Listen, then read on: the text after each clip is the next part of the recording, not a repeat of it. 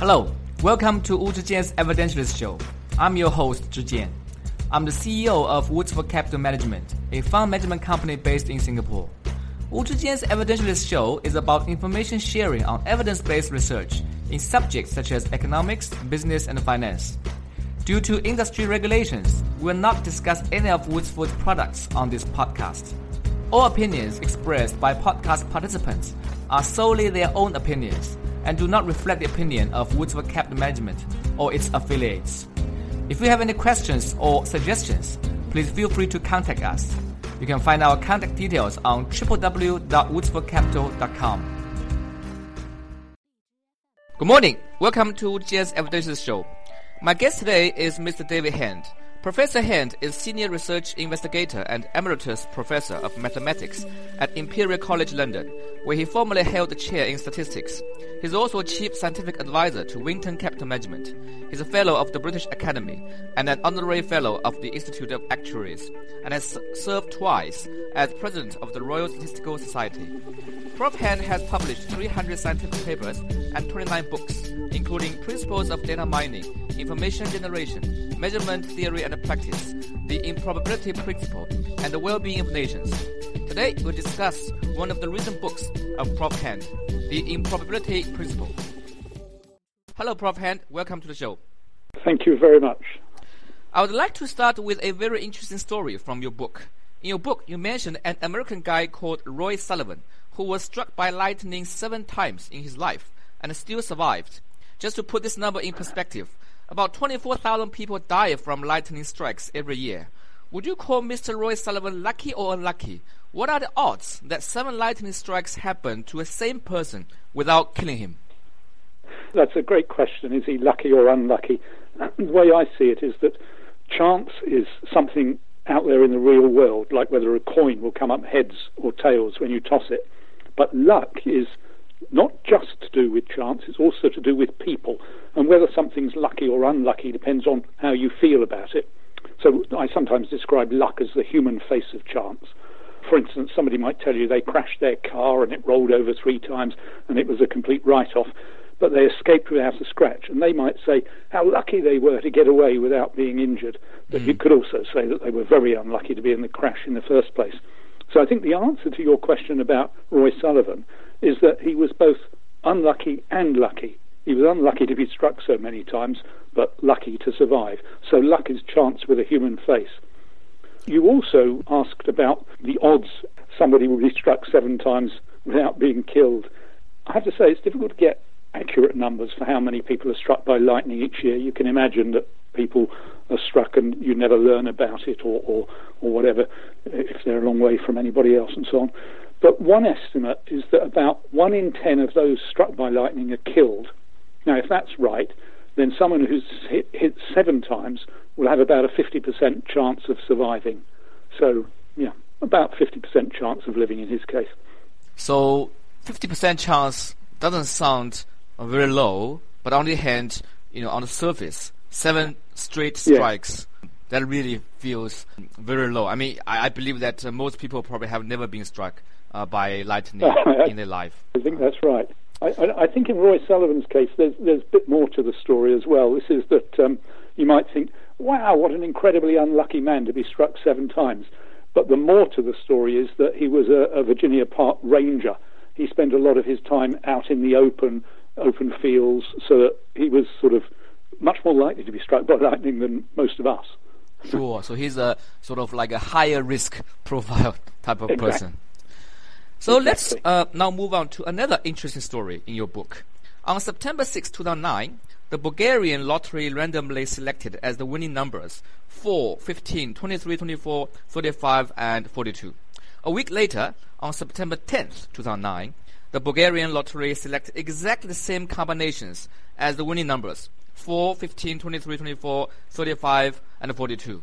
Now, understandably, it has caused a national crisis. People start to question whether there's some sort of mega scale fraud behind the national lottery. Yet, from a statistical perspective, it could very likely happen more often than anyone thinks. So, can you please explain this point to our audience? What is the chance that a lottery gets the same six numbers in a row? Yeah, in a lottery like that one, um, the chance because all, all lotteries are different. The, the common sort of form of a lottery is that you have to take a certain number, like six numbers, out of a larger number, like 49 or 59. Um, in a lottery like the Bulgarian National Lottery, the chance that the same six numbers will come up as the week before is about one in five million. That's about the same as throwing 22 coins up into the air and them all coming down heads. So it's a pretty small chance, and about one in five million, and yet it happened. You can explain it through something I call the law of truly large numbers. Basically, this says that even if something has a tiny chance of occurring, if you give it enough opportunities to happen, then it becomes almost certain. And the point here is that the Bulgarian lottery is not the only lottery in the world. There are thousands and thousands of them around the world. And not only that, but lotteries are played week after week, sometimes more than once a week. So each year there are millions and millions of opportunities for a coincidence like the duplicate numbers to occur. In fact, there are so many opportunities that it would be surprising if it never occurred. And in fact, it's occurred more than once, more than just the Bulgarian lottery. For instance, it happened in North Carolina's Cash 5 lottery, and it also happened in the Israeli National Lottery. So the point, the, the real explanation is that there are so many opportunities for such a coincidence to occur, it becomes almost inevitable that it will occur sometime. So here, uh, let me try to help our audience to understand this point better. The law of truly large numbers means that if you start with a large enough sample size, some event, even though they look unlikely to happen by themselves, but because it comes from a huge sample size, sooner or later, one or another would inevitably happen. Yeah, that's right. Another example of that is back to the lightning. The chance of being killed by lightning in a year is something like one in 300,000. It's a tiny chance, but there are 7 billion people in the world. That explains why what you said at the beginning about 24,000 people are killed every year by lightning strikes around the world. A very small chance that any particular individual will be killed, but there are a, great many individuals, 7 billion of us. So the law of truly large numbers, exactly as you said, yeah. It reminds me of uh, another um, uh, occurrence that I had a few years ago when I met uh, my college friend in the tube of London. I haven't seen yeah. my mate for like 10 years. And, uh, yeah. you know, uh, without any uh, expectation, we just happened to meet uh, in the tube in London. Yeah. Um, and we yeah. both thought that, wow, what a um, coincidence. What's the chance that you will meet this guy, right, in 10 years in another city, thousands and thousands of miles from China? But actually, you know, based on your truly large number law, it's uh, about to happen. Maybe not with this guy, but with one of the um, acquaintance that you know in your life. Absolutely, that's exactly right. You know lots of people, and if you just think about the vast number of people travelling around the world, it's it's pretty well certain that some people will bump into old friends or, or neighbours or, or whatever. It's inevitable that that will happen sooner or later. Yeah. And that's also probably relevant to another point that you made in your book, which is uh, people tend to underestimate high probabilities and overestimate low ones. Is that you know one of the lessons that we can learn from your book? That's absolutely right. People do tend to overestimate low probabilities. They think they're more likely to occur than they really are. Yeah. And I think that one reason for one possible sort of explanation for this is that people take the consequences into account. For instance, the chance of winning a lottery is absolutely tiny. But if you do win, you could win a lot of money and it could be life changing. And so that sort of somehow gets mixed up in their estimate, their perception of the probabilities. And so they overestimate it. Yeah. So yeah, it reminds me of my conversation with a friend. We are saying, look, you know, uh, Powerball, uh, you know, whatever, a national lottery. Everybody knows that, uh, uh, you know, the chance is that you will lose, right? Because otherwise, how can those uh, lottery companies make money? But exactly. when you think of, you know, the top prize, which is in the range of millions and millions of pounds or US dollars, uh, that can change your life, you just can't yeah. help thinking that maybe you know yeah, I will yeah. be the lucky one. And the um, exactly, selling ads is so brilliant, saying that you will never win unless you participate. So you have to buy exactly. to just join the game. But actually, yeah. you know, I think that's somewhat misleading to trick people to think that you know they will be the lucky one. That's right. Your chance of winning is zero if you don't buy a ticket. And if you do buy a ticket, your chance of winning is almost zero. but they don't advertise it that way. sure. Yeah. Uh, you also mentioned in the book that uh, another common mistake that people tend to make is the confusion of correlation with causation. Can you please explain this yeah. point to our audience, especially those uh, who are not familiar with statistics? Yeah, this is a, a, common but perfectly natural mistake. It basically says that just because two things have been seen to happen together, that doesn't mean that one causes the other. So, for instance, here's an example. Uh, the number of cases of sunburn is correlated with sales of ice cream. If one goes up, the other one goes up. If one goes down, the other one goes down. But that doesn't mean that getting sunburn causes people to buy ice cream or buying ice cream leads to sunburn. And, and you can sort of carry out experiments to prove that. You could try giving people lots of ice cream and see if they got sunburned, or you could try putting them in a, a sun tanning thing and giving them sunburn and seeing if they rushed out to buy ice cream. Clearly, they wouldn't. So the two things are related, they're correlated, and of course, the reason they're correlated is some other explanation, hot weather, um, and, and, that, um, but one doesn't cause the other. So correlation here is not causation. They're related, but one doesn't cause the other. Well, this also reminds me of a lot of uh, those research in the financial world.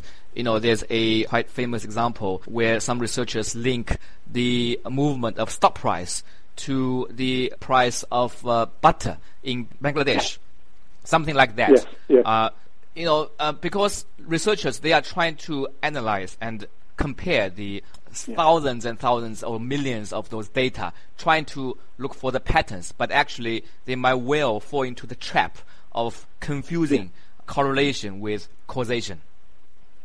Yeah, that example illustrates several other things. It illustrates the law of truly large numbers again. If you look for enough if you look at enough pairs, you're bound to find that some eventually are highly correlated just by chance. So the law of truly large numbers again. There's a website, I don't know if you've seen it, called Spurious Correlations, which does exactly this sort of thing. It trawls the web looking for time series and identifies time series which have a high correlation but which clearly aren't related in any way. It's very entertaining. It's called Spurious Correlations. So, since this uh, spurious correlation is such a common disease or a trap that a lot of people tend to fall in, is there any suggestion yeah. that you can share with our audience to improve the validity that uh, we are really observing uh, and differentiating between a true and a spurious correlation? I suppose the, the first thing is to be skeptical about a correlation. When you see one, think, I mean, is, is, this, is this real? Is it an accident? Is there really a causal relationship underlying it? Or, or is it just chance? Beyond that, ideally, and this isn't always possible, of course, but ideally one would actually conduct an experiment like my uh, description of the sunburn and ice cream. You, you'd, you'd conduct an experiment where you give somebody a lot of ice cream and see if that gives them sunburn, and that way you can see that there is no causal relationship between these things. So definitely, you know, being skeptical and uh, always okay. maintain an independent thinking habit, not to be yeah. fooled into believing that this caused that, uh, or I mean, basically the reality is actually much much more complicated than exactly. those you know simplified statistical think, relationships. Yeah, and I think if there's any single message, what you've just said is it. Maintain a skeptical attitude when you're presented with a fact or a number. Think, is this really right? Can it be true? Um, I, I think exactly as you say, that's the answer. I'm also thinking, right, that uh, you know you seem to make the point in the book that a lot of seemingly unlikely things do happen a lot more frequently than we think. Does this same logic yeah. apply in financial markets? I'm thinking of events like the 2008 financial crisis, which was labeled as one in several hundred years events, or the so-called five sigma event. Does it mean that actually such crises could happen a lot more than what our financial models assume? Uh, and also doesn't mean that the distribution assumptions in most financial models need to be seriously revisited? I think what you've just said is exactly right. Uh, they happen a lot more than many of our financial models assume. I should say that people who work in this area pretty well understand these things, but that doesn't mean that they don't occasionally make mistakes or oversimplifications. And I think the financial crash is, is an interesting example because um, it, it illustrates something I call the law of the probability lever. Um, so financial crash being a, a, five sigma event is, is another way of saying something's very unlikely to happen. So the calculation of the 2008 crisis was a five sigma event was based on, as you say, an incorrect model. And the law of the probability lever says that if you use a wrong model, even if it's almost right, it can have huge implications on the impact on the probability. So, for instance, um, Sebastian Mallaby, an author, wrote a book, More Money Than God, which is about the history of hedge funds. And when he's writing about the um, the financial crash of 1987, he, say, he says this is so unlikely we wouldn't expect it to happen in 20 billion years. Now, that's another way of saying it's incredibly unlikely. After all, the universe is only 14 billion years old. So he's saying it's so unlikely you should treat it as impossible, but it happened. And that's exactly because the probability calculation saying it would only happen once in 20 billion years was based on an incorrect model and incorrect assumptions. And as I say, I think that most quants in the finance industry understand this, um, but it's a common newcomer's mistake to, for instance, to model fluctuations, price fluctuations, with what's called a normal distribution, which is a, a standard um, kind of statistical distribution. And it's, it's a mistake because the normal distribution underestimates the frequency of very large, dramatic fluctuations.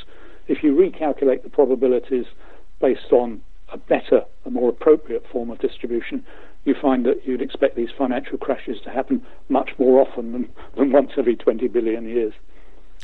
Is this actually also uh, one of the caveats that you know people believe too much in this so-called financial engineering and uh, modeling? That uh, you know they go through those very sophisticated uh, calculus or math formulas, but in the end, you know, it seems that it's actually quite far away from uh, the reality uh, that we are living in. Yeah, I, I, think that's a very good point. I think one of the fundamental problems is that people build a model, an elegant model, a nice model, which is pretty good at describing what's going on, and then they mistake that model for the truth. The world out there is always more complicated. There are always things you haven't thought of. There are always other influences. The model isn't the truth, so the model the model can can be wrong, can can make mistakes. I think a very nice sort of early example of this, and one people will nowadays be familiar with, is what's called Markov Markowitz optimization. It's mm. a way of deciding what the best portfolio to have is. And the, the, mathematics is very elegant, it involves inverting a matrix and so on, it's, and it's very precise and crisp. The thing is, however, that in real life, you don't know the numbers which go into the matrix. You have to estimate those. And when you start to introduce the extra errors caused by the estimation, the optimality starts to decay, starts to fall to bits. So the real world is more complicated than, than the models, and, and people often mistake the models. They get carried away and mistake the models, the elegant, beautiful models, for the reality. Indeed. This is uh, one important lesson that we all should always remind uh, ourselves. So let's um, come back to your book. I noticed that you mentioned five strands or laws contributing to the improbability right. principle. Uh, they are the law yeah. of inevitability, the law of truly large numbers, the law of selection, the law of probability lever, and the law of near enough. So yeah. within our you know short limited period of time, maybe shall we go through those uh, five laws very quickly so that uh, the audience can get a grasp of what uh, these laws mean and uh, how they can be helped by these laws. Sure, the law of inevitability. I, I, yeah. I see these five laws as sort of braiding together, weaving together to make a sort of rope, which is the improbability principle. The first one, the law of inevitability, this basically says that one of the all the possible outcomes must occur. So let me give you a very simple example first. Um, if I toss a coin, there are three possible outcomes. It can come up heads, or tails, or, or maybe it falls down a crack in the floor or leans against a fold in the rug. I'll call all those other things other. So there are three possibilities heads, tails, or other. Mm. One of those things must occur. There isn't anything else. So it is inevitable, inevitable, the law of inevitability that one of them must occur. Okay. Now that's a pretty trivial example. Here's a more realistic one. Um, I'm going to relate it to lotteries again. The UK National Lottery is now um, what's called a 659 lottery. Each ticket is six numbers chosen from 59. And if you do the maths on that, you show that uh, you can see that there are about there are 45 million different possible sets of six numbers you could choose, 45 million different tickets. So it is inevitable that one of those 45 million must come up. Now, what this means, of course, is that if you had enough money, you could buy all of them. You could guarantee holding the jackpot winning ticket Mm. So you mm. guarantee getting a share of the jackpot. And in fact, that's been done in the past. Um, in 1992 in America, uh, uh, a group who called themselves the International Lotto Fund did it. Uh, it was also done in the Irish National Lottery. They're using the law of um, inevitability that one of the possible outcomes must come up. Well, it sounds a little like you know the famous uh, story from um, Holmes, this uh, detective saying that if you rule out all the other uh, impossibles, then uh, the only possibility left uh, must be the explanation, something like that. It is. It is related to that, isn't it? If you list you list all the possibilities, you, you know that one of them is going to come up. So if you eliminate everything except for one, you've found it. Yes, it is related to that. Okay. The next is law of truly large numbers that we have discussed, and the third one, yep. the law of selection. Law of selection. Okay, so various ways you can say this. One is that if you choose after the thing has happened, you can make the probability of it happening as high as you want. So here's a simple little example, a familiar example. I'm sure the listeners will be familiar with this. Imagine you're walking down a, a country lane and you come across a barn, and in the side of the barn you see a lot of painted targets with an arrow in the centre of each of the targets, and you think, wow, this guy is a really good archer. And then mm. you walk on past the barn and you turn to look back, and you see a lot of arrows in the other side of the barn, and a man with a pot of paint painting targets round them.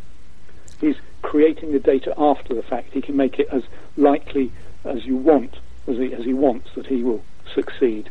I've got another rather more subtle example of this, which is one of my favourite examples, is mm. the man standing in front of the maps you get outside railway stations, the ones which have a big red dot in the middle saying, you are here. And the man's looking at it and he's saying, what an incredible coincidence that I should be just where they say I am. Well, of course, he has to be there um, it's certain that he will be there. He's, he's choosing the data after the fact. He wouldn't be looking at the map unless he was there. So the law of selection is more about backfitting. That uh, you know you try to offer an explanation and uh, or even dress it up like a extremely unlikely event, but actually it's all just backfitted based on what has happened. Yeah, it, it's it's choosing the data based on what has happened exactly. And if you do that, you can make things as certain as you want. Yeah, yeah. If I if I toss a coin and then look at what it, it's come up and say heads, I can I can get it right every time. Yeah? It also is related to you know this famous example of uh, um, chimpanzees flipping a coin, right? You start with I know that's also related to this uh, law of uh, uh truly large numbers. If you have enough monkeys yeah. to start uh, by flipping coins, and uh, you know even after Eventually ten or twenty rounds, yeah. right, there will be certain monkeys who keep getting heads in the row. Exactly. But then exactly. it's actually, if you think about about that, you know, you go backwards. The guy will say, "Look, you know, I have uh, continuously uh, got uh, ten times of hits," but actually, it's yeah. just uh, you know a coincidence. Yeah, and if you just choose that one and focus on that one, ignoring all the others, you think, "Wow!" But um, it's just, yeah. What a genius monkey! Uh, okay, the next one, the law of probability lever. Okay. So, in fact, we already met this in the context of financial crashes. It, it, says that even a slight change to the circumstances or assumptions can have a huge impact on probabilities. So, let me give you a, a different example. The Titanic. We all know what happened with the Titanic. It was said to be unsinkable, but it sunk. The reason it was said to be unsinkable was that it had 16 compartments, all separated by watertight bulkheads.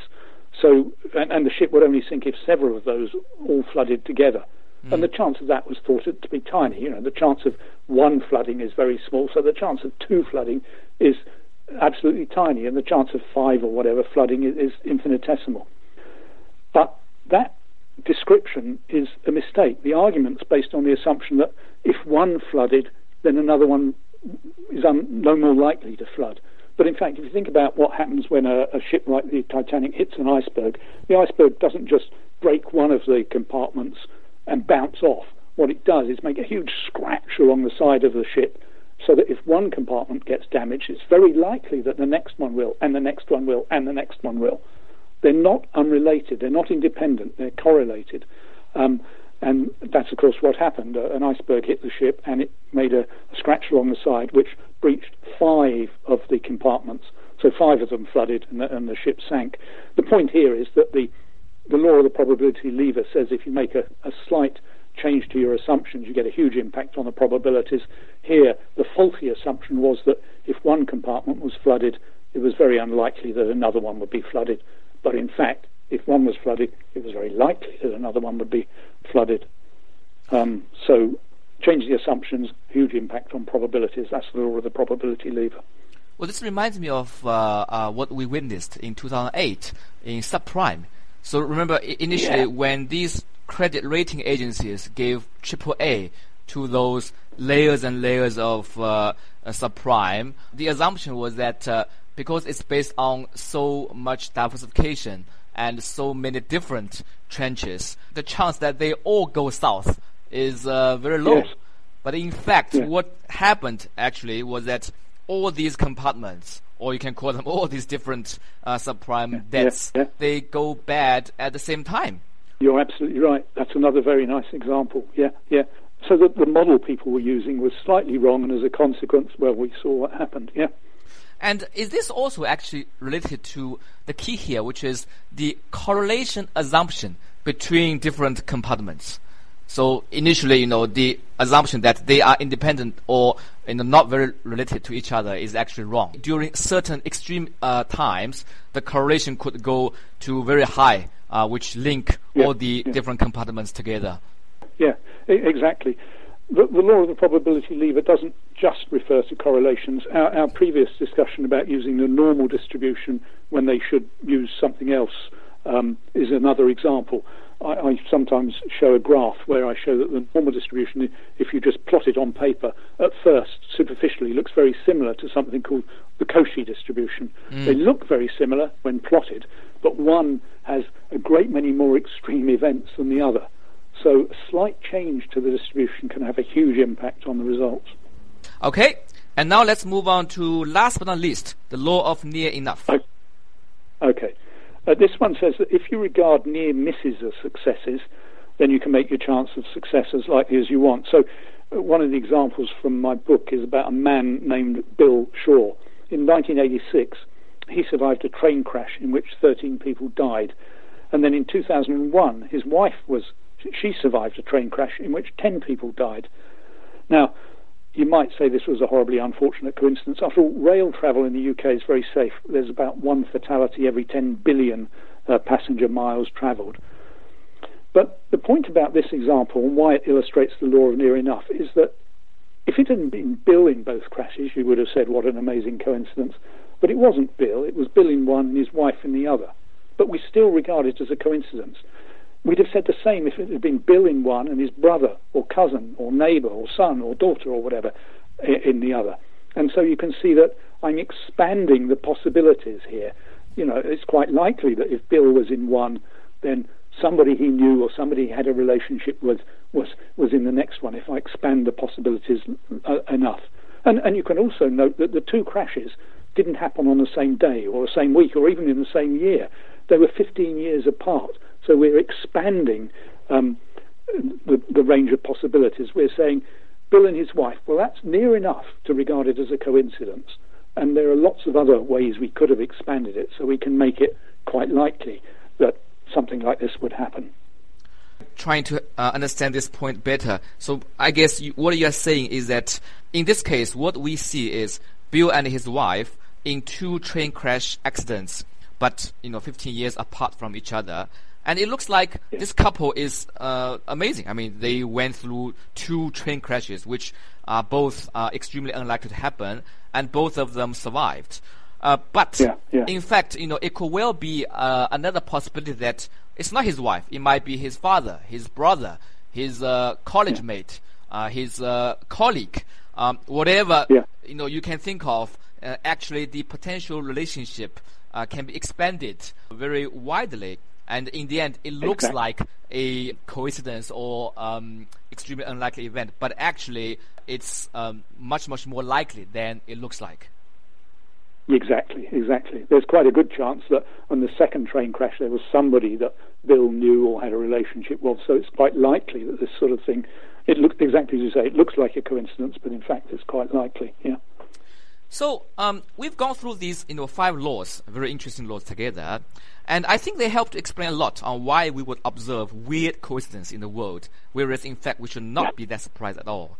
So the question here, right, is what can we do about it? Is it possible for you to share with us an example on how we can make use of one or some of these laws uh, to make our lives better? Um, all right. I've already explained how you can make it almost certain you will win the lottery. Um, you just buy lots of tickets or play for millions of years. But I should That's say, law um, I'm not encouraging Yeah. play the lottery. Uh, they should only play the lottery if they can um, afford to lose the money. Mm. But here are a couple of other things to remember if you do play the lottery, how you can make things better. The first is you should choose lottery numbers randomly. Don't base them on birthdays, the layout of the lottery ticket, what came up last week, lucky numbers, or anything else. The reason is simply that if you do base your choice on something like that, there's a good chance that someone else will use the same pattern. Um, or millions of tickets are sold each week. That would mean that if the jackpot did come up, you'd have to share it. And this isn't just an imaginary sort of thing. In the UK, for instance, about 6,000 people each week choose the numbers 1, 2, 3, 4, 5, 6. They, they choose those numbers based on the true fact that that set of numbers is just as likely to come up as any other set. But what it means, of course, is that if those numbers did come up and the jackpot, just for example, was six million pounds, then they'd each only win a thousand pounds. You know, uh, which isn't life changing. So there's lesson number one: choose your lottery tickets randomly. Truly randomly. Don't base yeah. them on any kind of formula or pattern or anything. And the second thing is, you should only play the lottery on rollovers. Roll, if the jackpot isn't win won, many lotteries roll over the jackpot to the next week, and sometimes they do it week after week, so really large sums of money build up. And you should only play the jackpot on um, rollovers because that means that your expected value, if you win, is is a great deal great deal more. Um, If you do win, you'll you'll, you'll win more. So there's a two things that certainly on lotteries um, you can um, do to Im- improve improve your chance of winning or improve how much you win um, if you do win. Well, I think you know. Uh, in the end, a few more lessons that I can learn uh, from uh, our conversation just now is that probably a to improve your life via lottery, you better learn statistics and math uh, well first, and b don't play. After all, you know, it doesn't seem like a a game with uh, a friendly odds uh, for anyone Yeah. to uh, make money. out of Only play if you if you can afford to throw the money away, um, because exactly as you say, the odds of winning are so tiny. Yeah. Okay.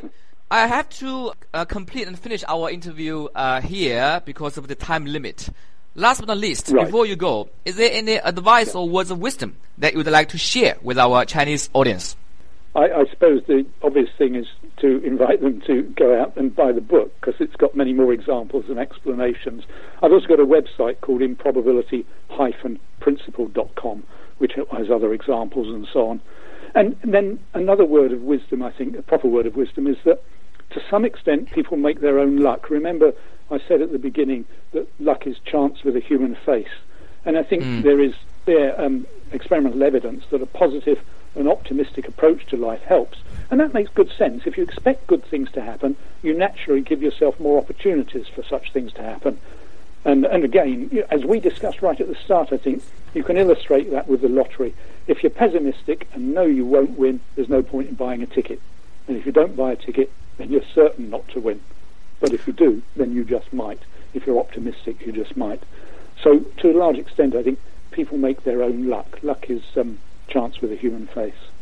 Well, this reminds me of a Chinese saying, uh, which is "luck comes to those who are better prepared." Um, That's exactly it. Yes, yes. That's, Yeah. that's absolutely right. And, and, and in fact, there are many sort of sayings, uh, I suppose, in many languages in, in English about that. Yeah, the harder I work, the luckier I get. That, that sort of thing. Yeah. Thanks very much for listening. I'm your host, Zhijian. If you have any questions, please feel free to contact us. You can find our contact details on our website. I wish you a good day.